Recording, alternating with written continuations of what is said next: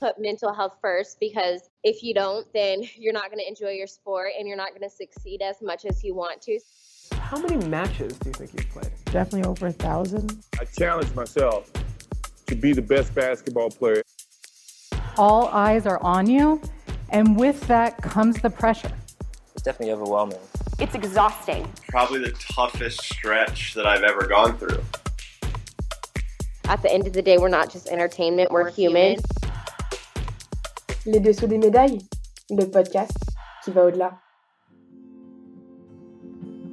Salut à toi, nouvel auditeur. J'espère que tout va pour le mieux. Déjà un grand merci d'avoir pris la décision de m'écouter pour la prochaine heure. Ça me fait chaud au cœur. Alors je sais pas trop où tu es en ce moment, mais euh, que tu sois dans ton salon, dans ta voiture, dans la rue, dans les transports ou, ou même dans un parc, j'espère juste que tu es bien installé. Pour ce premier podcast, j'ai eu la chance d'échanger avec Boris Mouton, un snowboarder pro. On a pu s'écouter et partager sur sa préparation mentale, mais aussi la santé mentale dans le sport. Originaire de l'île de la Réunion, Boris a quitté l'eau turquoise pour s'installer en Suisse où sa carrière en snowboard freestyle a vite décollé. Étant un adepte et naturellement bon, c'est à seulement 17 ans que Boris devient pro, malgré les blessures et les autres obstacles que la vie a décidé de lui mettre entre ses pattes. Boris s'apprête à retoucher les étoiles. Alors je t'en dis pas plus et te laisse découvrir cette pépite tout de suite. Bonne écoute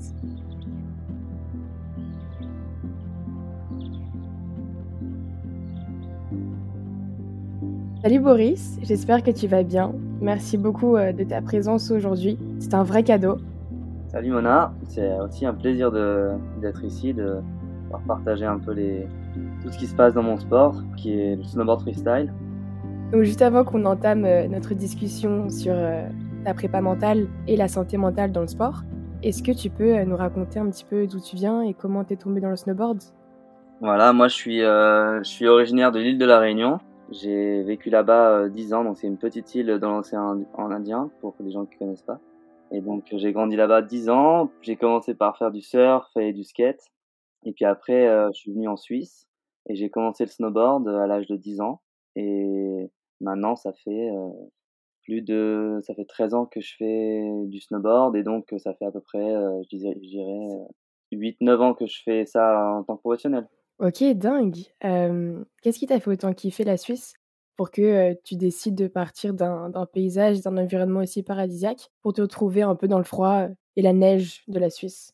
Si tu veux, ma, ma sœur, qui est plus vieille que moi, qui a, qui a 6 ans de plus que moi, elle voulait faire des études en fait, sciences politiques. Et à La Réunion, il n'y avait pas grand-chose. Et puis mes parents, ça faisait gentiment 20 ans qu'ils étaient sur cette île. Et puis bon, bah c'est, c'est clair, il y a plein de gens qui disent que c'est, c'est magnifique et tout, l'île de la Réunion. Mais quand tu y vis, euh, c'est déjà différent parce que c'est un peu une petite prison. Tu vois, dès que tu veux bouger, c'est, c'est 1000 euros un billet d'avion pour venir en Europe, etc. Et donc mes parents un peu, avaient un peu envie de rebouger en Europe, de revenir un peu en, en France. Mais la France, mon père, au niveau économique, il croyait pas trop en l'euro, etc. Et puis la Suisse, ça lui paraissait bien. C'était au début, tu sais, c'était pendant qu'ils ont commencé à faire l'Union européenne. Mon père a vendu, on a tout vendu ce qu'on avait à La Réunion. On a trouvé un petit chalet pas trop cher dans les Alpes suisses. Et puis moi, ça s'est fait complètement par hasard. Hein. Moi, j'ai, puis moi, du coup, je faisais du skate et du surf à La Réunion. Et quand j'ai commencé le snowboard, ça a été une, enfin, pour moi, c'était une super belle découverte parce que j'avais l'impression de découvrir les deux sports dans un sport, en fait. Parce qu'il y a la notion de, virage qui y a un peu en surf, de turn, etc.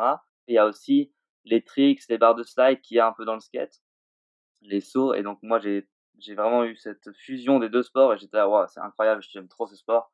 Et puis en même temps, bah, ma sœur pouvait faire ses études en Suisse, donc c'était un bon, bon compromis pour nous. Ouais, tu m'étonnes, ça me paraît comme un très bon compromis même. Et dis-moi, quand tu es arrivé vers tes 10 ans, du coup en Suisse, à quel moment et comment est-ce que tu as su que tu voulais vraiment consacrer le reste de ta vie au snow? Surtout que tu étais tellement jeune et ok, ça incorporait beaucoup de choses et de sports que tu avais fait dans le passé, mais c'était quand même quelque chose de, très nouveau et de peu connu au final. Ouais, ouais complètement. moi, quand je repense à quand j'ai commencé le snowboard, j'avais de la chance parce qu'en Suisse, quand je suis arrivé en Suisse à l'école, on finissait à 14h30 l'école. Pas mal, c'est sympa. Ouais. On avait une courte pause à midi en fait, Et du coup, ça nous permettait d'avoir juste, euh, on avait peut-être une heure et demie ou deux heures l'après-midi de, d'école et après on pouvait euh, faire ce qu'on voulait l'après-midi. Ce que je trouve d'ailleurs super parce que les gamins, on avait le temps Ouais. l'après-midi pour euh, s'amuser, faire d'autres choses, aller dans la nature, euh, découvrir un peu d'autres, trucs quoi, expérimenter. Et donc moi, euh, j'étais, j'étais jeune et j'aimais, j'aimais trop le snowboard, je de découvrir le snowboard. Et ce que je faisais, c'est que l'école est regroupée au, au centre Ok. et, euh, et donc moi, j'habitais pas dans la station, j'habitais sur la route en direction de Gumens. Donc ça, ça voulait dire que si je prenais le bus à 14h30 qui partait de l'école et que je m'arrêtais à la maison, bah j'avais pas le temps, la, la, la station allait fermer. Vois, Je veux dire, ça fermait à 16h30. Ah oui, ok. Donc moi, ce que je faisais, c'est que j'avais j'avais 11 ans. Hein.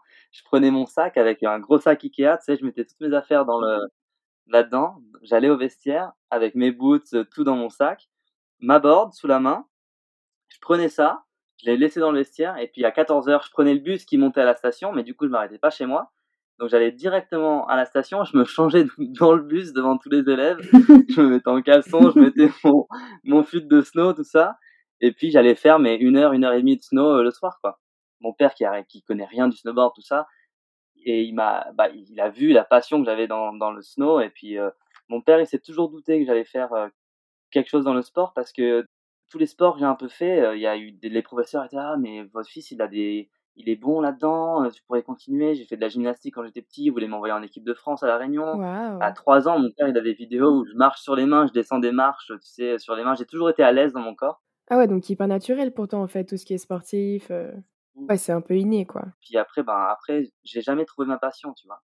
Et le moment où j'ai fait du snow, c'est là où ça a été vraiment euh, incroyable. Et puis, euh, il y a des gens en fait du snowpark où je faisais du snowboard qui, euh, qui a dit à mon père, euh, mais ton fils, euh, ouais, il est pas mauvais en snow, franchement, tu devrais regarder. Du coup, il m'a dit, t'es motivé, toi t'as envie de faire que ça, Boris? Et Moi, j'étais là, j'ai envie de faire que ça, bien sûr. Donc, j'ai pas dit non. Donc, Le mec qui prend son sac Ikea en cours avec toutes ses affaires, bien sûr qu'il veut faire que ça quoi. ouais, exact. Je, cons- je construisais mes rails dans le jardin en bois, tu sais. Enfin, je laisse tomber. J'étais Bah dis donc. amoureux, quoi. Je suis toujours amoureux.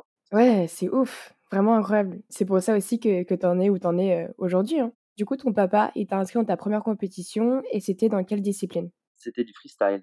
Ok, Et donc, euh, moi, j'arrive à la compétition euh, sans aucune attente. Hein, et euh, je gagne, je crois. pas mal. ouais, donc t'étais vraiment naturellement bon là-dedans. C'est dingue parce que ton père, il t'a vachement suivi jusqu'à ce jour dans ton parcours. C'est lui qui t'a vraiment épaulé et qui, au final, a fait place à tes rêves, en fait.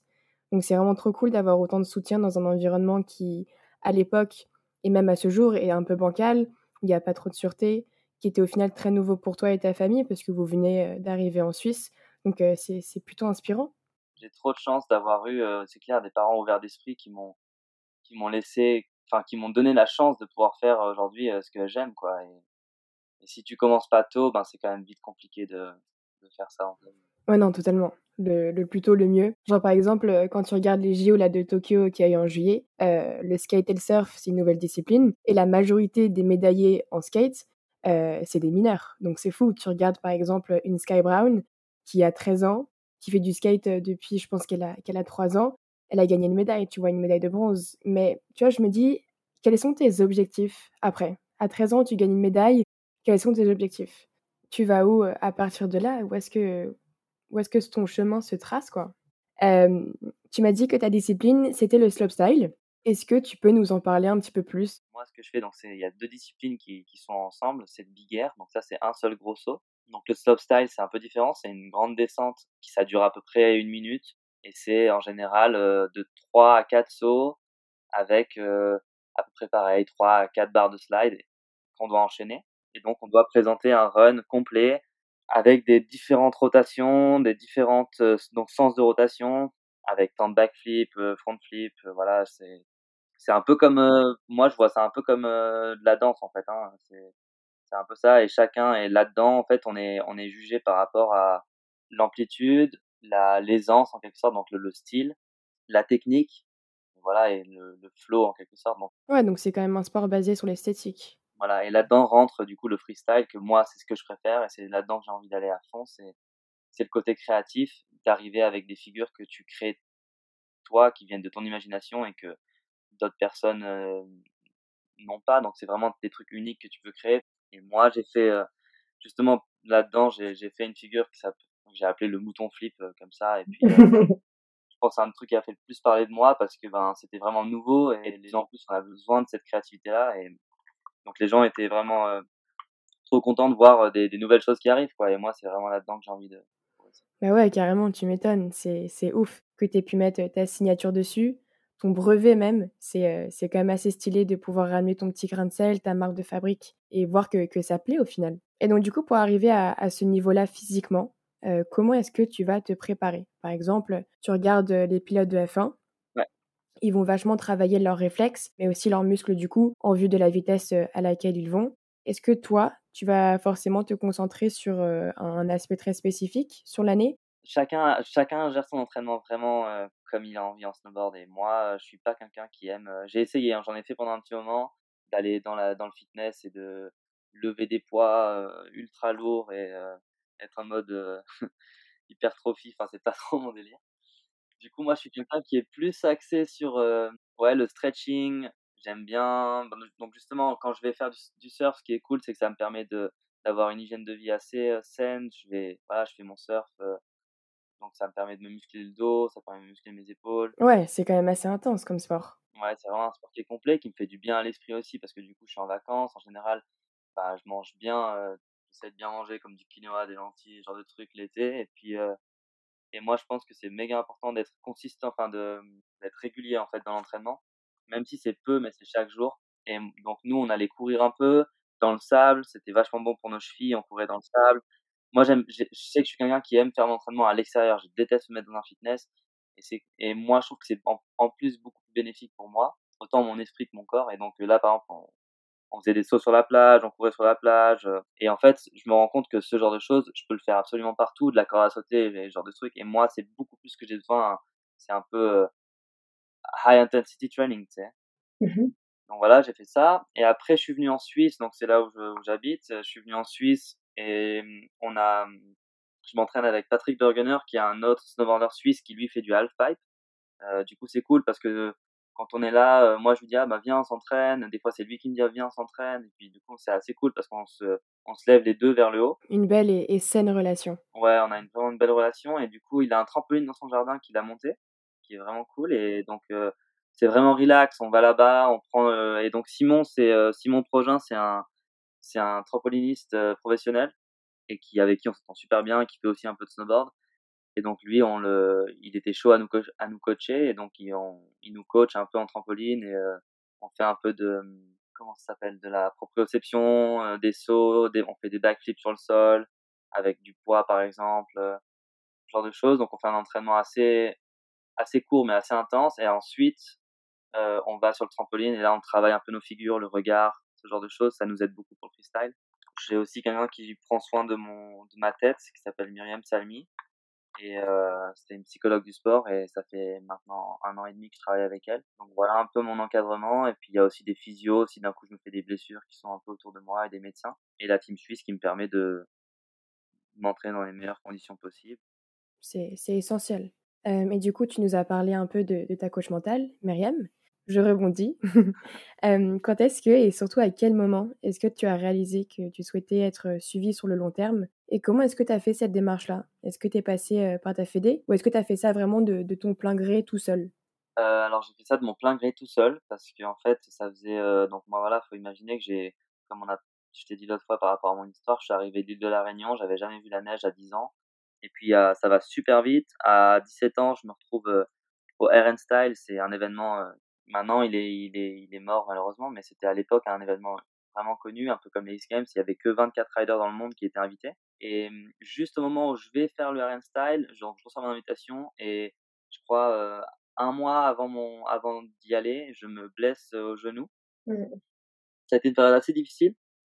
Et donc, je suis bien, assez bien revenu de mon genou mais j'avais mais comme mes objectifs qui avaient changé en quelque sorte quand j'étais jeune j'étais vraiment je voulais aller aux X Games je voulais vraiment faire de la compétition et euh, et aller dans tous ces gros événements euh, et en fait petit à petit le problème qu'il y a un peu dans ce sport c'est pas un problème en fait c'est génial hein, mais c'est un problème quand tu es un rider et que tu es jeune parce que du coup tu tu te disperses c'est que il y a y a aussi la vidéo il y a le côté vidéo où les gens vivent aussi du, du snowboard à travers la vidéo Et donc, quand ça commence à être dur et que tu n'arrives pas à revenir au niveau mondial, parce que voilà, j'avais ma blessure, j'ai eu mes, mes objectifs qui avaient comme changé.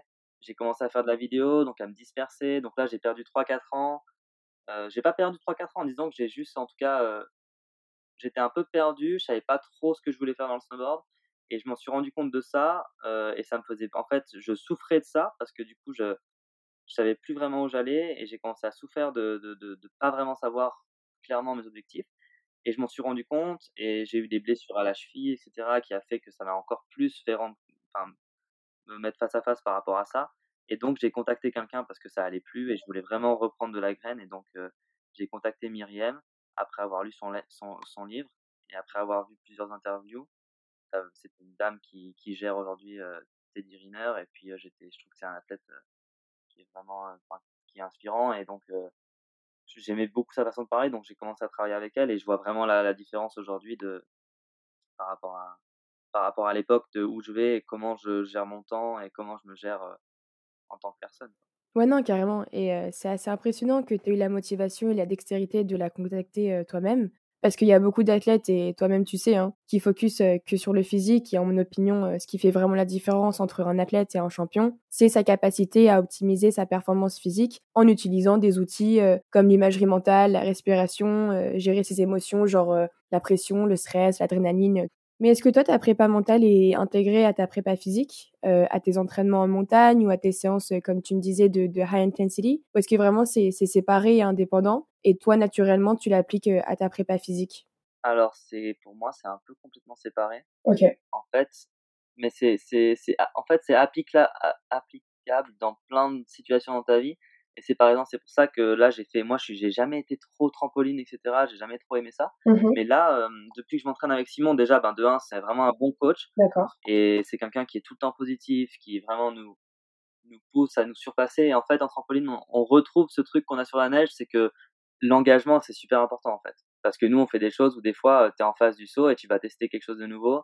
Et excuse-moi du terme, mais ouais, il faut avoir les couilles d'y aller, quoi. Ouais, je vois. Donc j'imagine que l'estime de soi est un aspect que tu travailles beaucoup pour être en confiance avec tes capacités physiques et avoir la confiance nécessaire pour passer le cap et, et, faire la figure quoi. Voilà. Et maintenant en fait, avant ce moment-là, comme je dis, avant le moment d'être devant le saut et d'essayer quelque chose, bah il y a tout un travail que en fait je faisais pas avant et que maintenant je fais avec Myriam et Simon par exemple sur trampoline où en fait je vais me surpasser dans d'autres trucs et que j'arrive à ce moment-là précis et en étant prêt en fait, et que ça marche le mieux possible. Et donc c'est pour ça que je m'entraîne en trampoline, par exemple en trampo. Des fois tu es là et puis Simon il me fait faire des trucs. En plus c'est un peu des, des, des, figures qui sont un peu artistiques en général. Et le, il te dit donc tu fais un double backflip et il te dit bah maintenant tu fais double backflip avec en carpé. T'es là mais attends mais je vais jamais réussir. Facile. ouais et, et en fait du coup tu te surpasses dans des dans, un, dans, dans quelque chose de autre chose que le snowboard. Et donc, en fait, ça te, tu retrouves la même situation que quand tu es en face du saut. Mmh Par exemple, en début de saison, ça se fait, où tu dois essayer quelque chose de nouveau. Donc, tu es un peu là, tu as les papillons dans le ventre.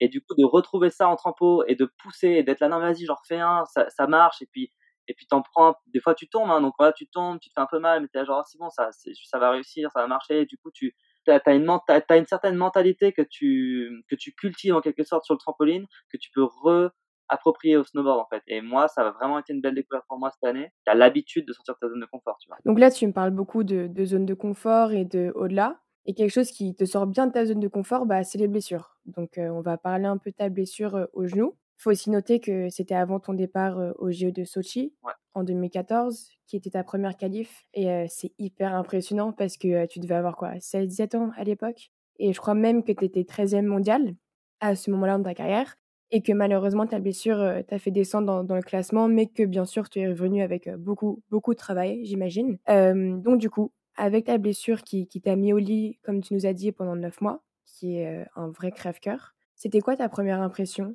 et ton premier ressenti quand tu as su que tu ne pouvais pas partir? Bah, En fait, c'est un monde qui s'écroule en fait, quand tu es, quand es, jeune. Et que...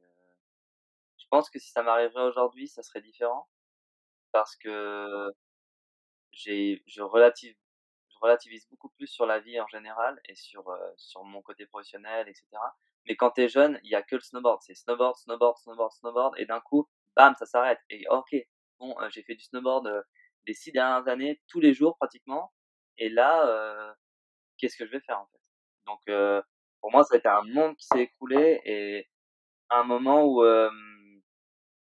ouais, de perte de confiance en fait, de perte de confiance parce qu'aussi c'est, c'est, je pense que c'est comme ça que le vivent les jeunes et c'est pour ça que souvent en général les athlètes, on peut le voir dans plein de milieux, ça marche super bien jusqu'à leur première blessure et dès qu'il y a vraiment une, la première blessure vraiment qui est une blessure importante, donc un arrêt de 6 à 8 mois, euh, pour revenir c'est autre chose et là si justement ils sont pas encadrés euh, psychologiquement ou mentalement, bah c'est, c'est compliqué et tu vois ce sentiment d'invincibilité il s'arrête et malheureusement, c'est ce que tu disais avant, c'est ce que tu essayes de récupérer ensuite parce que il est important pour ta confiance en toi, en quelque sorte. Sachant qu'il faut quand même faire attention et d'être pas en, en over-confiance du fait que ça peut être dangereux aussi parce que tu peux te blesser en pensant que tu es un super-héros et que du coup, euh, tu, oublies d'être vraiment présent et tu es juste super euh, en confiance et d'un coup, euh, voilà, tu fais des décisions qui sont pas justes parce que justement, tu peut-être pas préparé au genre de choses.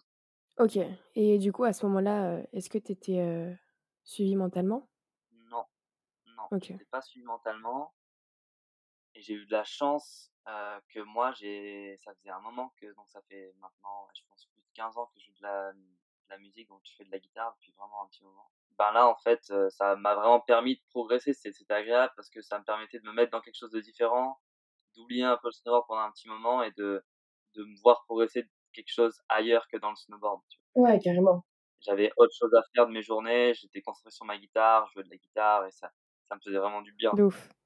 Et je pense que même que la mindset dans laquelle tu étais, en snowboard, qui était, d'être focus dans ta bulle et de penser à rien d'autre que ce que tu fais sur le moment présent, tu as dû vachement la retrouver, quand tu jouais de la guitare régulièrement. Ouais, exact. En fait et moi, c'est ce que c'est marrant, je parlais de ça hier avec une, une amie que souvent, je je suis un peu addict à ce genre de moment où tu penses à rien en fait. Il y a très peu de moments dans la vie où en fait, pour moi j'appelle ça vraiment le moment présent en fait, parce que c'est quand tu es dans le moment présent que tu as tes sens qui sont vraiment ouverts, tu es, alerte à plein de choses. Et moi ça, ça me fait ça dans la musique, pas toujours, mais il y a des moments dans la musique où ça me fait ça, vraiment.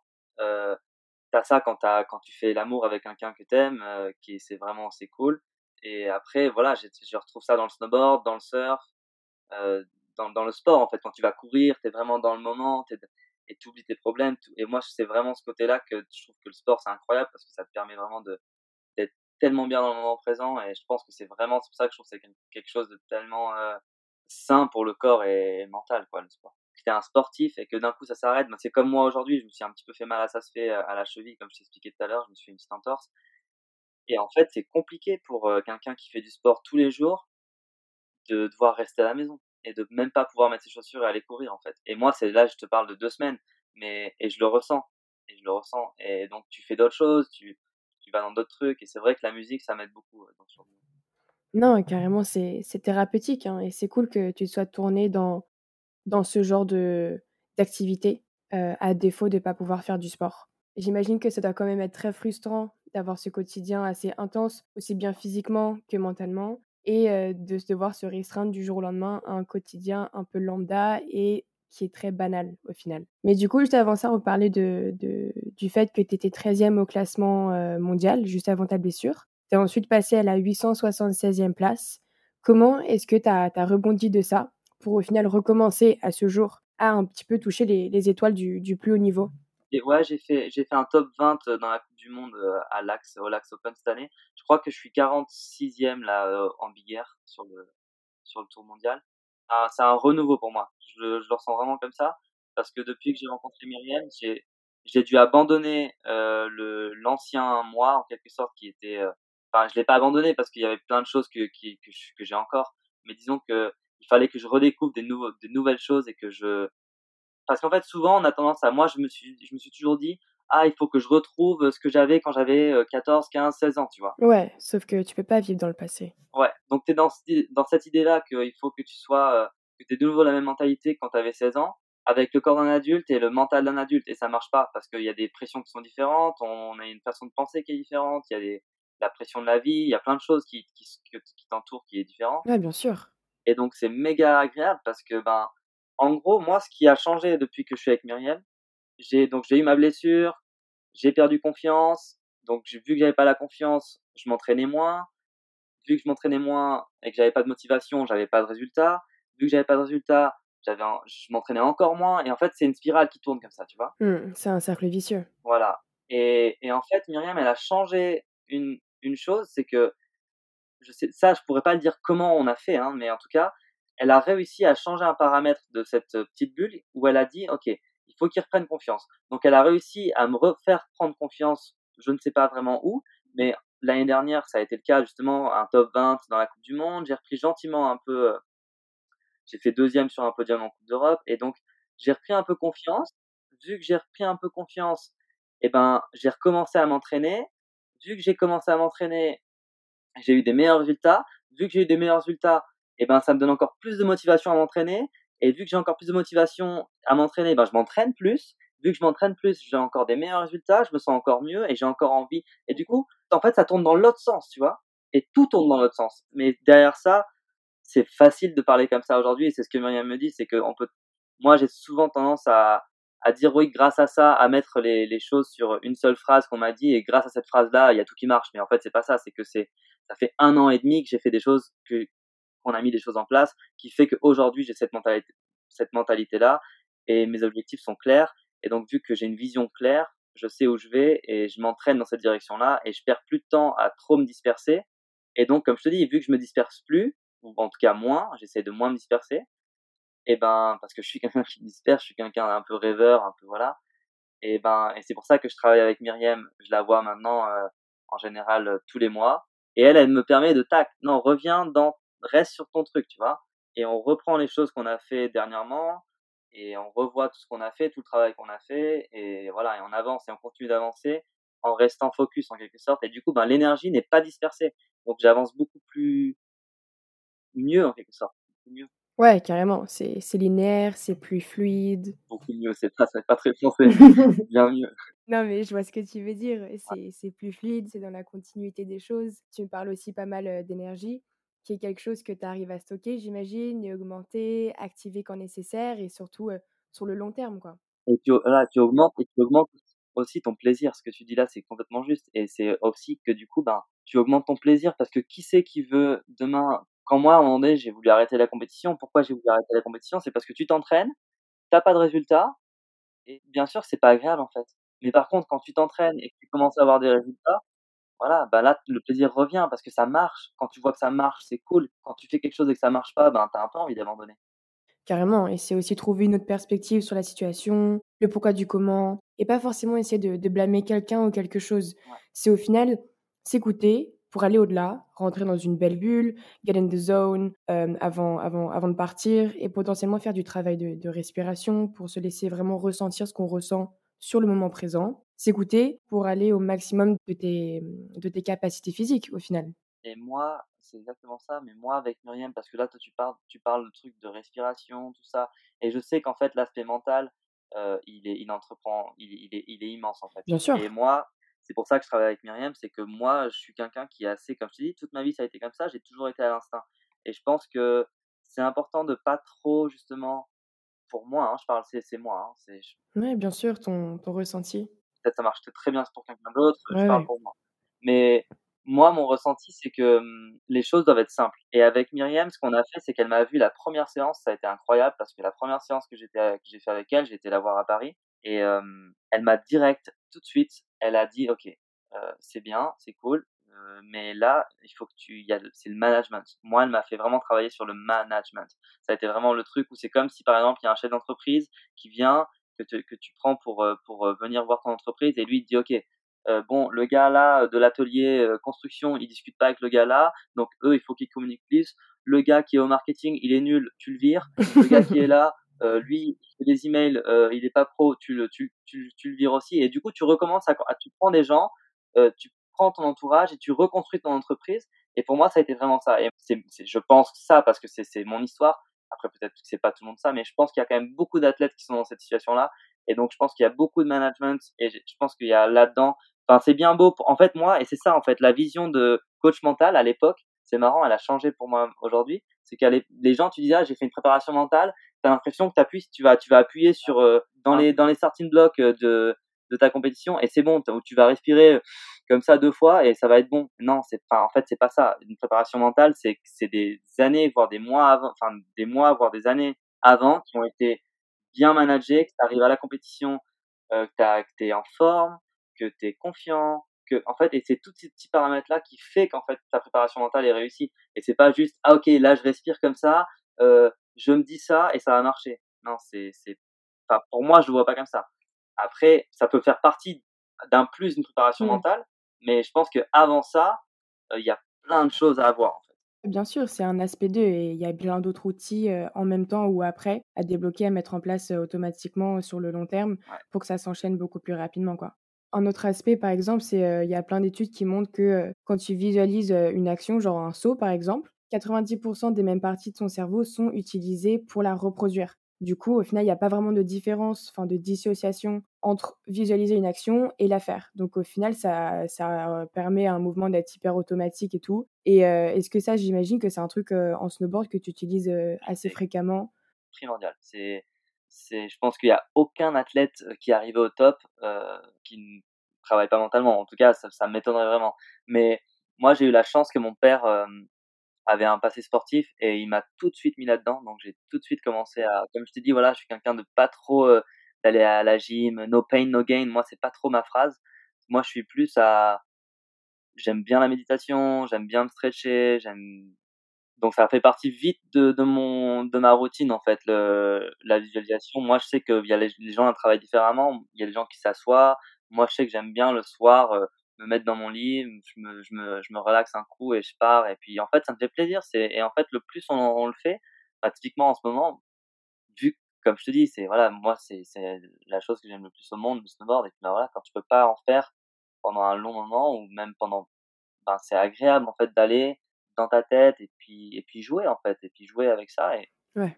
c'est méga important et en plus tu apprends à de mieux en mieux à le faire donc tu commences à prendre de plus en plus plaisir il y a plus de détails tu commences à sentir vraiment plus de choses et c'est clair que ouais en fait si tu veux c'est des automatismes euh, ce qu'on essaye de chercher dans le snow, dans le snowboard comme dans le golf. Moi j'aime bien faire du golf aussi. Dans les meilleurs athlètes du golf c'est que ton swing en quelque sorte il soit tout le temps euh, pareil tu vois et un truc qui soit régulier. Et ça en fait donc euh, je pense que tu connais les muscle memory quand tu fais quelque chose plusieurs fois qu'à un moment donné ton cerveau il il l'automatisme et que du coup tu plus besoin d'y penser. Et du coup ça ça a été intégré par ton par ton corps. Et tu peux maintenant passer aux choses suivantes à peut-être faire quelque chose d'autre. Et donc moi j'ai un exemple par rapport à ça. Quand j'avais 15 ans j'ai été un des premiers dans le dans le snowboard dans le top 10 à avoir fait euh, il y avait une nouvelle figure qui était sortie. C'était qu'on avait toujours fait des doubles. Donc c'était par exemple je dis un double backflip. Mais là c'était un double cork, donc on rajoute des rotations euh, là-dedans. Et là, euh, un Américain avait fait un triple cork, donc ça a commencé à faire des triple corks. Et moi, j'avais, j'étais dans le top 10 à peu près à avoir fait ça, ça se fait en début de saison. Et donc déjà, faut imaginer qu'à ça se fait en début de saison, c'est un peu tu rides sur de la glace un peu. hein. Donc peut-être pas, c'est peut-être pas l'endroit idéal pour le faire. Donc j'avais vraiment pas trop le droit à l'erreur. Et je me rappelle, c'était l'été et j'avais fait cette figure tellement de fois dans ma tête, je le voyais tous les soirs tellement de fois dans ma tête je l'ai tellement répété, ma sortie de saut, comme je te dis, avec le regard, j'avais tout qui était au ralenti dans ma tête. Et en fait, quand je l'ai essayé la première fois, j'ai, j'ai replaqué cette figure euh, comme si j'avais fait euh, 300 fois. Ah ouais, c'est dingue. Et j'ai, j'ai réussi, j'ai, j'ai plaqué, euh, on dit en snowboard, j'ai réceptionné, mais parfaitement le saut. Waouh. Comme si j'avais toujours fait ça. Et c'était incroyable parce que moi, c'est là où ça m'a vraiment prouvé que genre, ok, l'imagerie mentale, c'est méga important. Et ça marche, quoi. Ouais. Parce que, clairement, j'avais jamais fait cette figure. Je l'avais juste fait dans ma tête des millions de fois. Et voilà, ça m'a prouvé que ça, avait fonctionné, quoi.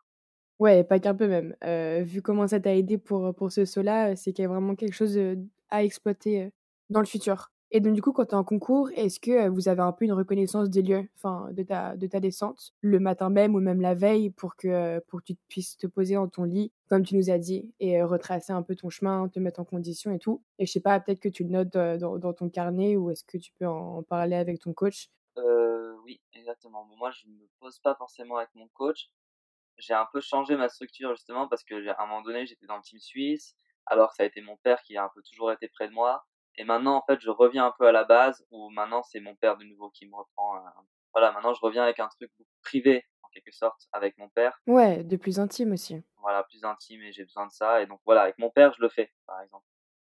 Maintenant, on va revenir à ça et là, cette saison, c'est pour moi, ça va être nouveau parce que, ben, je me suis jamais préparé autant, hem, autant détaillé, autant, hem, préparé, en fait et du coup, je me réjouis de voir ce que j'ai mis en place, est-ce que ça va marcher ou pas. Ouais, j'imagine. Le fait que mon père vienne, soit de nouveau dans le truc, de de la préparation que j'ai fait cet été et là, j'ai une compétition le 20 octobre qui est une coupe du monde de big air, heu, en Suisse et heu, ça va être pour moi un bon challenge pour voir, Ouais. comment qu'est-ce qu'il y a encore à faire, comment est-ce que ça voilà, qu'est-ce qu'il y a ce qu'on a mis en place, ça marche, quoi. Et par exemple, quand tu arrives dans ta box de départ, c'est quoi tes impressions?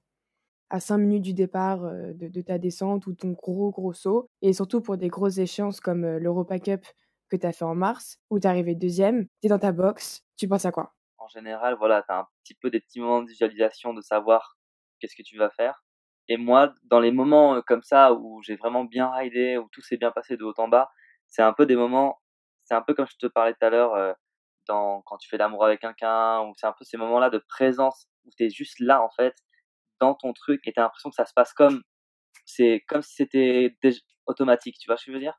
Ouais, tu es en autopilote, genre. Voilà, exactement et ça, ça se passe parce que tu maîtrises, tu es en maîtrise. Tu peux pas être là-dedans, en tout cas, moi, je crois que c'est impossible d'être là-dedans quand tu fais des choses où tu es en dehors de ta zone de confort. C'est pas c'est pas pas pas en dehors de ta zone de confort, parce que tu peux faire quelque chose en dehors de ta zone de confort et être dans cette présence-là.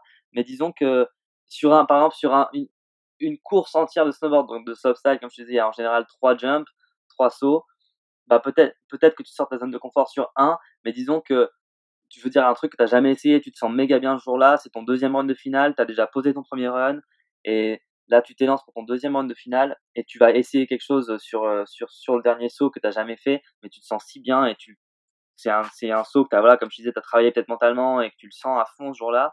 Mais le truc, c'est que tout ce qui se passe avant le dernier saut où tu vas essayer cette chose-là, elle est elle est genre tu le fais tellement facilement, tu vois ce que je veux dire? Ça doit être vraiment, heu, instinctif et tellement voilà, comme tu dis, un peu pilote automatique et là, tu peux mettre ton énergie complètement concentrée sur le dernier saut pour faire ce truc-là et donc voilà, moi, je pense pour répondre à ta question, c'est un peu, je je visualise, je me mets un peu dans mon truc, je suis concentré, je check, heu, je check ma planche, je check s'il y a des vis, si tout est bien vissé, je tu sais, je veux dire, il y a pas de secret, hein. Moi, c'est pas c'est pas le moment, comme je te dis, c'est pas le moment où tu t'élances que les choses, heu, vont se faire, hein. C'est, heu, c'est tout ce qu'il y a avant et moi, Myriam, justement, en fait, en compétition, c'est c'est là où je prends le plaisir, en fait. C'est parce qu'elle, elle me dit: «Je lâche, quoi». En compétition, je suis pas en train de réfléchir, je suis juste en train de c'est le moment où, en fait, tout le travail que j'ai fait jusqu'à maintenant, je le dévoile, en fait et je dois ça doit se faire, heu, naturellement et je dois prendre plaisir à faire ça et tu as pas de plaisir si tu es pas préparé. Si tu es en haut si tu es en haut de ton départ en mode: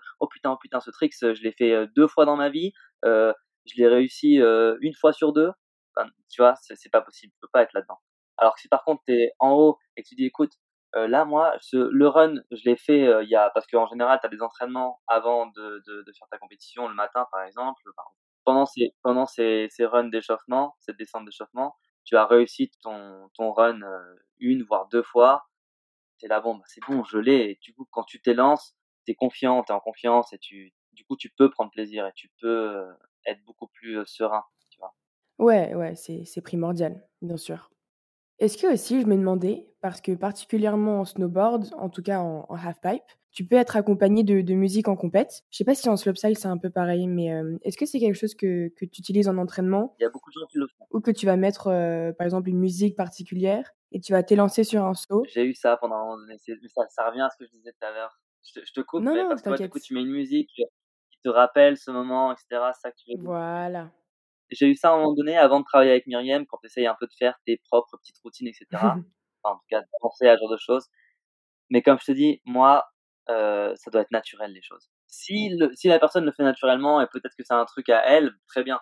Moi, je sais que j'ai pas mis ça en place parce que Ouais, tu as tu as pas trouvé ton avantage, quoi. ouais, moi, je je sais pas, j'aime bien quand même être dans l'environnement, j'aime bien entendre ce qui se passe. Pourquoi pas, hein, mais hem, chacun chacun a son truc. Moi, je sais que j'aime pas trop rider avec la musique, à part quand je fais des choses, heu, où vraiment je suis en je suis en train de m'amuser, heu, je veux dire, je suis presque en day off et je vais faire du snowboard, tu vois ce que je veux dire? Ouais, genre, tu mets juste ta playlist et tu y vas pour le kiff. Voilà, mais mais par contre, quand je fais du snowboard et vraiment je suis là, présent en entraînement ou en compétition, bah, déjà l'oreille interne, c'est méga important, je pense, quand même. Mmh mh, bien sûr, pour ton équilibre. Ouais. Que c'est méga important. Après, il y a des riders, les meilleurs riders du monde, ils rident avec la musique dans leur, dans leur run, dans, Bah ouais. dans leur, euh, dans leur euh, truc, hein. Moi, mais, mais moi, euh, c'est, j'ai essayé et j'aime bien quand même être avec euh, les oreilles, j'entends ce qui se passe autour. Ok, ouais, bah c'est un choix personnel et, et totalement compréhensible. hein. Est-ce que tu dirais que t'es un mec avec pas mal de superstitions? Genre en mode, euh, tu dois absolument toucher la barre euh, dans la boîte de départ avant de partir, euh, avoir des chaussettes spéciales, tout ça, tout ça. Je pense que je suis quelqu'un d'énormément superstitieux et je le vois notamment en golf, euh, que j'ai plein de genre de choses. Mais, euh, Intéressant. mais en fait, j'essaie, comme je te dis, et j'essaye de pas en avoir en fait. Hmm. Parce que je pense pas que c'est forcément euh, pour moi, euh, qui suis quelqu'un dans l'instinct, je, je crois pas que ça me sert vraiment à quelque chose, à grand chose. Par contre, j'ai mes routines, par exemple, j'aime bien avoir bah, typiquement ma barre chocolatée que d'une certaine marque, j'aime bien avoir mon sac qui est fait d'une certaine manière. J'ai mes petits petits trucs, tu vois, que tu fais, que qui te permet de dans un moment de stress, t'as pas besoin de chercher ton tournevis. Oh putain, je l'ai mis où, machin. Si ta vis est mal faite, euh, non non, tu sais que t'es ta ta ta ta ta, tout est là, bam, tu prends ton tournevis, tu peux être relax, t'as pas besoin de te stresser. Mais j'ai pas ce truc de genre ok, euh, je touche ma planche, mais je mets euh, ma mon pied là euh, avant de m'élancer, euh, je tape ma planche avant de me lancer. Non, j'ai pas trop ce genre de truc. Ouais, ça fit pas trop ta personnalité, comme t'as dit, un peu d'intuition, enfin très intuitive, naturelle, un peu go with the flow même.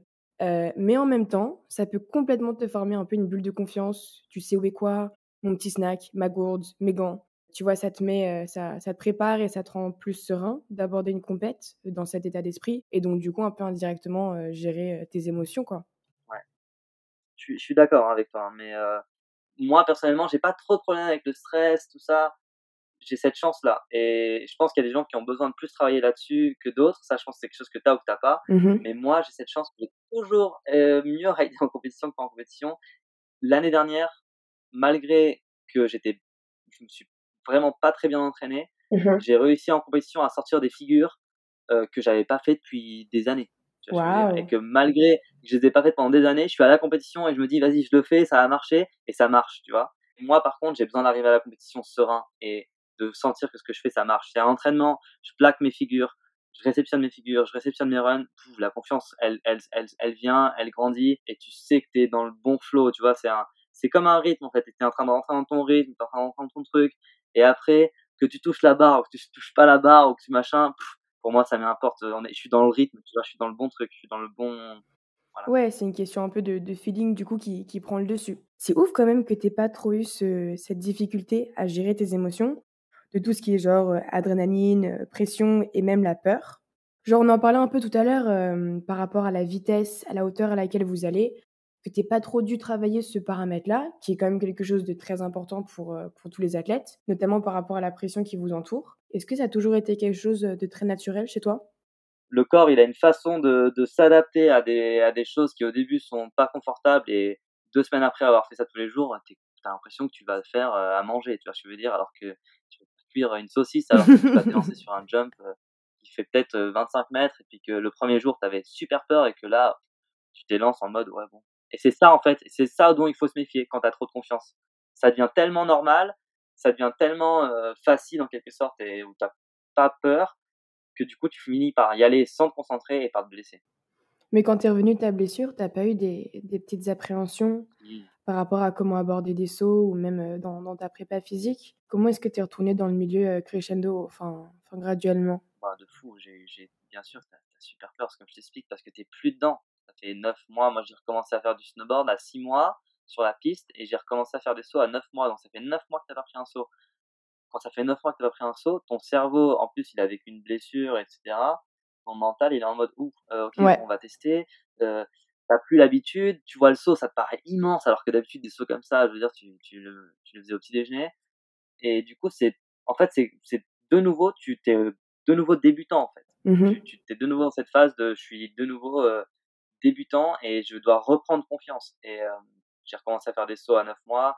D'un coup, clac, il y a un truc qui s'est passé. Euh, j'avais euh, mon genou parce que tu as des adhérences qui cassent des fois quand euh, ton genou a pas bougé ou pendant un petit moment et que là tu tombes un petit coup, que tu atterris un peu loin dans la réception, que ça tape un peu, tu as des adhérences euh, qui, qui ont été bloquées pendant quelques mois qui cassent et du coup ton genou il peut enfler un peu au début, ça fait partie du processus euh, et moi je m'en rappelle, j'étais complètement euh, méga peur. J'étais là, oh mon dieu, mon genou, je me suis refait le genou, alors qu'en fait pas du tout. Voilà, c'est un processus quoi, et, et tu reprends confiance. euh, voilà, je- moi je l'ai fait un peu comme ça à l'instinct parce que j'avais personne qui me gérait mentalement. Peut-être qu'aujourd'hui, euh, avec Myriam, je, le- je le ferais différemment, mais Mmh, bien sûr. Mais du coup, comment est-ce que tu as, abordé le premier entraînement? Tu me parlais tout à l'heure de, de quoi? Tu me parlais de trampo, oui, mais tu me parlais aussi des matelas gonflables. Ouais. Est-ce que ça, c'est une technique avec laquelle tu t'es remise dans le sport ou t'es vraiment allé direct? Euh, non, pas au début. Cette année en fait, euh, parce que nous, on a eu beaucoup de retard euh, par rapport aux Américains et aux Japonais euh, dans ce dans ce genre de discipline. Enfin, dans ce genre de discipline, c'est pas une discipline, mais disons dans ce genre de de matériaux, parce que on s'élance en fait sur des tapis, donc on fait ça l'été en général. On s'élance sur des tapis un peu synthétiques et hum, ça demande quand même une, infrastructure assez euh, immense et il y a un gros airbag où on atterrit dessus. Et en fait, au Japon et aux États-Unis, ils ont ça depuis 5-6 ans et nous, on l'a depuis à peu près euh, peut-être 2-3 ans. Donc moi, j'ai fait ça, j'ai pas fait beaucoup ça parce que j'aimais pas trop, mais j'aimais pas trop encore une fois parce que voilà, ça marchait pas ce que je faisais. Et cette année, j'ai pris plaisir à aller là-bas et m'entraîner dessus parce que c'est une aide qui est immense. Tu peux t'imaginer, tu peux répéter des, figures euh, beaucoup, beaucoup de fois, sachant que la météo, tu t'en fous un peu, qu'il fasse, euh, qu'il y ait du vent, de la, de la pluie ou du soleil, c'est, tu t'entraînes tu peux travailler tes figures et, et comme je te dis, voilà, comme je disais tout à l'heure, automatiser des, des mouvements et des, et des choses. Donc moi, j'ai passé un peu de temps là-bas euh, cet été. Ouais, et puis j'imagine que tu as une grosse marge, euh, enfin, que, que tu as beaucoup progressé euh, grâce à ce type d'entraînement. Donc, c'est assez ouf. Ouais, donc en fait, je me réjouis de voir si ça a marché et de voir un peu qu'est-ce qui va se passer ces prochaines semaines. Et du coup, j'imagine qu'avec le Covid, t'as pas trop eu, pas trop pu voyager en masse. Est-ce que par rapport à ta prépa mentale, tu penses que tu l'as assoupli parce que t'avais pas trop de, de compètes, ou est-ce que tu l'as vraiment renforcé en essayant de maximiser ton temps justement par rapport à ta discipline et, et du coup toi-même? Euh, ouais, c'est vrai qu'on a eu moins de compétitions l'année dernière quand même, dû au Covid. Après, ça a pas trop changé pour moi au niveau des voyages. Voilà. Et donc moi, ça a été à ce moment-là où j'ai commencé à travailler avec Myriam. C'était avant la pandémie. Euh, je venais juste, je crois que c'était, ouais, je sais plus exactement, mais c'était avant en tout cas. Et non, je, je, crois pas que ça a trop influé euh, sur mon, sur mon, mon côté sportif en tant qu'athlète. Par contre, ça, ça a eu de l'influence sur euh, mes contrats, sur, euh, sur l'argent qui, qui, que je devais dépenser ou, ou l'argent que je recevais des, contrats de sponsoring, ce genre de choses. Mais après, on a, on a de la chance en Suisse, on a vraiment une super fédération avec Suisse Olympique, etc. Et ils, ont, ils ont élevé des, des fonds pour, euh, pour nous les athlètes qui avaient des. Justement, quand, quand on a perdu des contrats, ce genre de choses, ils ont été là présents pour, euh, pour nous aider. Donc, ça, c'était vraiment top. Et au final, c'est ça qui permet de garder une nation au top euh, au niveau du sport. Et, Ouais, et je peux te dire que c'est complètement différent en France. Euh, je sais pas si tu suis le compte Insta, mais il y a un mouvement là-dessus. Ça s'appelle Safe Snowboard in France. Et en gros, c'est sur le sujet que les riders français, ils doivent être diplômés de ski alpin pour devenir moniteur de snow et du coup, j'imagine, euh, pour devenir professionnel aussi. Donc c'est quand même assez dingue que ce soit pas entièrement reconnu et du coup, j'imagine qu'il y a vraiment zéro aide pour les snowboarders français. Mettons, en venant des dom comment est-ce que tu as été raffilié à la Suisse et, euh, et pas directement à la France? J'ai rencontré euh, lors de mes entraînements à SASFE la team suisse. Je m'entraînais, j'ai commencé à m'entraîner avec eux euh, gratuitement. Le coach euh, me filmait, il me donnait des conseils Mmh parce que voilà, il savait que j'étais j'étais en Suisse et puis il m'aimait bien. C'était Pepe Regazzi. Ouais. Il m'a tellement aidé dans ma dans mon début de carrière parce que ben j'avais pas trop de soutien euh, de l'équipe française sur des sur des voyages. Ben des fois par exemple pour aller dans les coupes du monde, euh, je voyageais avec la Suisse. J'étais hébergé avec les Suisses. Donc j'ai vraiment j'étais dans l'équipe suisse sans y être, même à la base. Et donc, euh, Pépé m'avait dit, voilà, dès que tu as ton passeport, nous, on te prend. Il connaissait mes, mes capacités euh, dans le sport et, et il croyait en moi. Donc, euh, j'ai fait les, tous les papiers, etc. Donc, euh, à 18, euh, à 19 ans, je crois que c'était en 2016, j'ai eu ma, ma, mon passeport. Et là, tout de suite, j'ai intégré l'équipe suisse euh, grâce à Pépé qui m'a fait rentrer. C'est trop trop cool et c'est vachement lié à ta progression et surtout euh, ton niveau de maintenant et c'est un parcours euh, hyper atypique et c'est cool que ce soit déroulé, euh, déroulé aussi bien. Aussi bien. Bon après voilà, il y a eu des, il y a eu des, des moments plus compliqués comme je dis. Euh, ça, ça j'en ai pas trop parlé mais quand j'ai eu ma deuxième blessure à la cheville, donc j'essayais, donc je suis revenu du genou, j'ai eu ma deuxième blessure à la cheville où je me suis fait opérer, etc. Là ça a été je pense même plus dur que le genou parce que là, je savais vraiment pas où j'allais. Mmh J'étais, il y avait rien qui marchait. Il y avait la vidéo, ça marchait pas. Il y avait la compétition, ça marchait pas. Et je me rappelle, j'étais chez moi. En fait, je me suis rendu compte après, en fait. Hein, euh, malheureusement, quand on fait une dépression, on le sait en général que après, je pense. Et moi, j'étais complètement en dépression chez moi. Je me rappelle, je me réveillais à 10 heures le matin, je mangeais, euh, je jouais de la guitare euh, jusqu'à, je sais pas, peut-être 18 heures. je regardais un film, je me couchais à 23h30, minuit je me relevais de nouveau à 10 heures et puis ça et puis je faisais que ça en fait. Et puis je broyais du noir et puis je broyais du noir pendant des mois et des mois.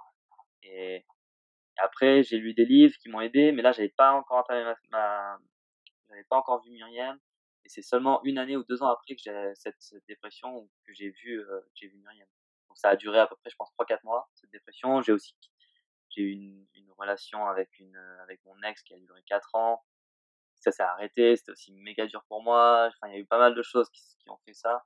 J'ai perdu des sponsors pendant aussi ce moment-là, qui étaient plus présents. Les finances commencent à être euh, difficiles. Ouais, c'est, c'est, c'est vraiment euh, up and down, hein, le, le, sport et la vie de tout le monde. Hein. On va pas, justement, on va pas chercher des excuses, hein, mais disons que c'est vraiment des, c'est des émotions, euh, c'est vraiment ça, quoi, le sport. Et, et maintenant, je, je pense qu'avec Myriam, le, le but, c'est que bah, j'en ai toujours des downs. Bah, typiquement, aujourd'hui, c'est un peu des downs. Là, aujourd'hui, je me suis un petit peu fait mal à la cheville, c'est un peu un down. Bien sûr, mais sans down, tu peux pas profiter des ups, hein. Voilà, exactement. Et je pense que c'est ça le bonheur, et je pense que c'est exactement ça. Mon but, c'est que mes downs durent moins longtemps, ou que j'arrive à les gérer mieux. Mmh mais regarde, cette phase de, de, remise en question, de peut-être se torturer un peu mentalement toi-même, et comme beaucoup trop d'humains le font, c'est aussi une phase où, où tu apprends à te connaître. Tu te remets en question, ça fait grandir une perspective différente et au final, tu, tu perds pour te retrouver, tu vois. Tu es, la personne que tu es aujourd'hui grâce à ça. Tu n'aurais jamais pu être une fraction de la personne que tu es et, être au niveau auquel tu es à ce jour sans avoir vécu cette phase-là, qui était bien sûr, mais, mais plus que difficile. Et cet état d'esprit, il est cyclique, que ce soit dans le sport et, dans la vie de tous les jours, hein, comme tu as dit. Et comme tu as des ups and downs qui, qui sont là pour une raison, que souvent on comprend pas sur le moment présent, ça fait de ta carrière ce qu'elle est aujourd'hui et de ta personne aussi. Et il mmh, faut toujours essayer d'en tirer un maximum de, positif. Mais comme tu as dit, c'est tellement plus facile d'en parler comme ça, avec du recul, quelques années d'après, avoir eu un travail de, de psy aussi après. donc c'est plutôt quand on est dedans où c'est dur de, de mettre les yeux en dehors de ce cercle vicieux. Et justement, en fait, donc c'est un peu ce que tu dis, j'ai eu cette première, en gros, dépression que j'ai eue. Et ensuite, j'en suis sorti par moi-même avec des livres, à voilà, à, vouloir m'en sortir. Mais malgré tout, je restais quand même dans ce même cercle vicieux, même si ça allait plus ou moins bien, mais j'étais toujours dans ce même cercle vicieux, à pas trop savoir mes objectifs, etc. Donc je suis retombé là-dedans en fait, deux ans après. Et c'est quand je suis retombé là-dedans où j'ai commencé à sentir que je retombais là-dedans que j'ai dit ok, là, il va falloir que je le gère. Et donc c'est là où j'ai contacté Myriam en fait. C'est là où je suis pas retombé dedans parce que j'ai fait justement euh, le bon choix euh, d'avoir d'avoir été euh, suivi mentalement parce que sinon je pense que je pense sincèrement que j'aurais arrêté le snowboard. Et heureusement pas. Hein. C'est, c'est quand même incroyable que tu aies eu cette jugeote et détermination tout en vivant tout ça à pleines dents. De te dire, ok, bah là, faut que je me reprenne en main, j'ai pas envie de retourner dans le même état d'esprit qu'avant, c'est maintenant ou jamais, vas-y, je, je m'épaule des meilleurs pour sortir la tête de l'eau. Et puis se rendre compte que, ouais, et puis se rendre compte que tu as besoin d'aide, que beaucoup de gens, moi je parle avec plein d'athlètes euh, où je vois très bien que sa vision est pas claire à, à discuter avec lui, qui sont des amis proches ou comme ça, ils se disent non mais moi je vais pouvoir gérer. En fait tu dis toujours ça. Dis non mais moi je peux faire tout seul. Moi aujourd'hui si je suis où je suis arrivé aujourd'hui, même si euh, je veux aller beaucoup plus loin, j'aimerais j'ai des objectifs que j'aimerais réaliser qui sont sont plus importants que ce que j'ai réalisé aujourd'hui. Mais disons que même à mon niveau aujourd'hui, je suis pas arrivé seul hein, euh, au niveau 1. J'ai j'ai eu l'aide déjà de mes parents. je veux dire, j'ai plein de personnes qui m'ont encadré. J'ai eu la chance voilà, du team suisse qui m'a aidé jusqu'à maintenant. Dans mon entourage, plein de personnes qui m'aident. Simon, par exemple, fait partie de ça. Euh, mes coachs. Bah là, maintenant, Myriam. en fait, tout seul, t'arrives pas à rien. J'ai pas envie de dire à rien, mais ça me paraît compliqué d'arriver à quelque chose de tout seul. Bien sûr, c'est pas tout seul euh, qu'on va commencer à bouger des montagnes. Voilà. Et je pense que c'est important de, comme tu dis, tu une petite entreprise. Je disais ça tout à l'heure, que en quelque sorte, je suis une petite entreprise et bah, j'ai besoin d'aide en fait pour pas tout faire tout seul. C'est important d'avoir l'appui de personnes de confiance avec qui, avec qui tu as une vision qui est, qui est, que tu partages la même vision et que, avec qui tu peux travailler et tu as des belles relations. Et, et que faire que ton entreprise fonctionne bien. Ouais, totalement. Se, forger aussi d'un bon écosystème équilibré, qui sont aussi humains que persévérants et, déterminés pour, pour bien te remettre euh, dans les, dans les bonnes lignes quand il faut. Mais, mais c'est hyper bien et c'est dingue qu'à ton âge, du coup à, à 24 ans, tu te rends compte de ça. Je trouve que ça fait vraiment euh, ta force. C'est un point d'avance euh, sur les autres qui peut t'emmener que loin, quoi. Mon histoire, après, voilà, j'ai comme tu disais tout à l'heure, il y a plein de, de, de riders et de, jeunes qui aujourd'hui réussissent à gagner les Jeux Olympiques à 17, euh, 17, 18 ans, voire même 15 ans. Mais moi, ça n'a pas été mon histoire et ça sera pas mon histoire. Mais mon histoire sera différente. Et en fait, c'est fou comme euh, il y a un petit moment, je pensais que à 24 ans, euh, c'est vieux en fait dans, dans, mon, dans mon sport. Mais en fait, moi, je me vois tellement jeune aujourd'hui et j'ai l'impression que c'est vraiment le début de ma carrière. Que j'ai appris énormément de choses jusqu'à maintenant. Voilà, il y a eu des bas, il y a eu des hauts. Et que maintenant, avec tout ça et toute l'expérience que j'ai acquis, ben voilà, maintenant je peux commencer à construire vraiment ce que j'ai envie de faire et je sais où je veux aller. Et vraiment, je le vois vraiment comme un, comme un renouveau, comme je disais tout à l'heure, et un, un début de carrière en fait. Vraiment. Voilà, chacun a son histoire et, et moi je me vois encore évoluer, j'ai encore envie d'évoluer et je pense que tant que tu as l'envie et la motivation, euh, Ouais, carrément. Et c'est pas parce qu'un parcours est, est différent en termes de passé, en termes d'âge où on a gagné des médailles, qu'il est forcément mieux ou moins bien. Pas du tout. Il y a peut-être eu des aides qui ont été mises en place peut-être plus rapidement, un écosystème sain qui se serait orienté aux besoins de la personne, genre très spécifiquement, des sponsors, des parents un peu matrixés là-dedans. Donc, donc, donc ouais, les médailles ne veulent pas tout dire. Je pense que tu peux très bien gagner une médaille d'or et ne pas trouver le sens que tu as voulu donner à ta carrière. C'est hyper important juste de, de se sentir bien dans ce que tu fais et dans le moment présent au final. Moi j'ai vraiment, je me suis rendu compte que j'ai vraiment pas envie d'avoir de regrets. Et malgré tout, tu as des doutes. Tu sais, là je parle comme ça, euh, j'ai 24 ans, je parle comme ça, etc. Mais malgré tout, j'ai des doutes. Ça m'arrive d'avoir des doutes. Mais bien sûr, c'est humain. Et en fait, j'ai la chance d'avoir un, un papa qui est proche de moi, avec qui je vraiment je discute de tout et de rien, avec qui je peux partager mes, mes, mes doutes. Et euh, la dernière fois, euh, tu vois, j'ai 24 ans et je me dis, j'ai cette, j'ai cette un peu cette mentalité où je me dis ah j'ai pas envie, j'ai vu tellement de personnes dans le snowboard ou pas que dans le snowboard mais dans plein de choses euh, à courir après, euh, à être euh, à la recherche de leurs rêves, à, vouloir réussir leurs rêves, etc. Et arriver à 30, 35 ans, ils se rendent compte que ben ça a pas marché et ok qu'est-ce que je fais maintenant, tu vois? J'avais tendance à à mettre le mot loser là-dessus en quelque sorte. Et en fait ma vision et j'en ai parlé avec mon père, voilà, je lui ai dit ouais moi j'ai pas envie d'arriver à 35 ans et, être un loser en fait en quelque sorte et n'avoir rien réussi et puis mon père, il m'a dit, mais attends, sur ton lit de mort, t'as, t'avais un rêve, t'as même pas essayé de le réaliser, t'as même pas pris le risque de le réaliser. Même si ça aurait échoué, t- t'aurais voulu prendre le risque. Là, tu sais même pas en fait. Et ben moi, personnellement, je préfère être la personne sur mon lit de mort qui a essayé et ça a échoué et j'ai tout donné pour euh, y arriver. Malgré tout, ça a pas été où forcément j'avais euh, mes ambitions, mais j'ai quand même été plutôt que quelqu'un dans son lit de mort a eu une vie euh, normale, euh, ça a pas, il a jamais pris de risque pour savoir si ça a fonctionné ou pas.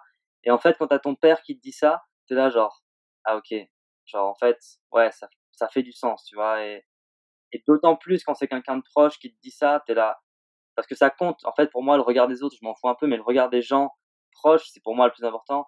Et quand t'as quelqu'un qui te dit ça, qui te dit en quelque sorte genre t'as le droit d'échouer parce qu'en fait ce que tu fais déjà aujourd'hui c'est la plus grande réussite que tu puisses faire c'est d'avoir d'y aller et d'essayer en fait voilà ça fait du bien d'entendre euh, de pouvoir partager des doutes comme ça avec euh, avec des gens proches et d'avoir des réponses qui sont qui sont belles en quelque sorte et qui, avec lesquelles je pense qu'il a raison Totalement. Et euh, je suis bien d'accord avec ton papa qu'à partir du moment où, où tu pas, tu sauras jamais. Et dans 20 ans, tu vas regarder en arrière et tu vas regretter de ne pas avoir sauté le pas, quoi. Fais le pas. Mais aussi, ce qui est hyper important, c'est que quand tu le fais, tu dois être en immersion avec chaque mouvement, action, pensée, enfin bref, vraiment y mettre ton tien à 100%, quoi. Parce que au bout d'une erreur, tu vas baisser un peu les bras, être moins physique ou mental. Et donc, du coup, vraiment persévérer dans chaque action pour te donner une vraie chance de réussir. Parce que c'est bien d'essayer, mais il faut vraiment donner le sien à 100%, quoi.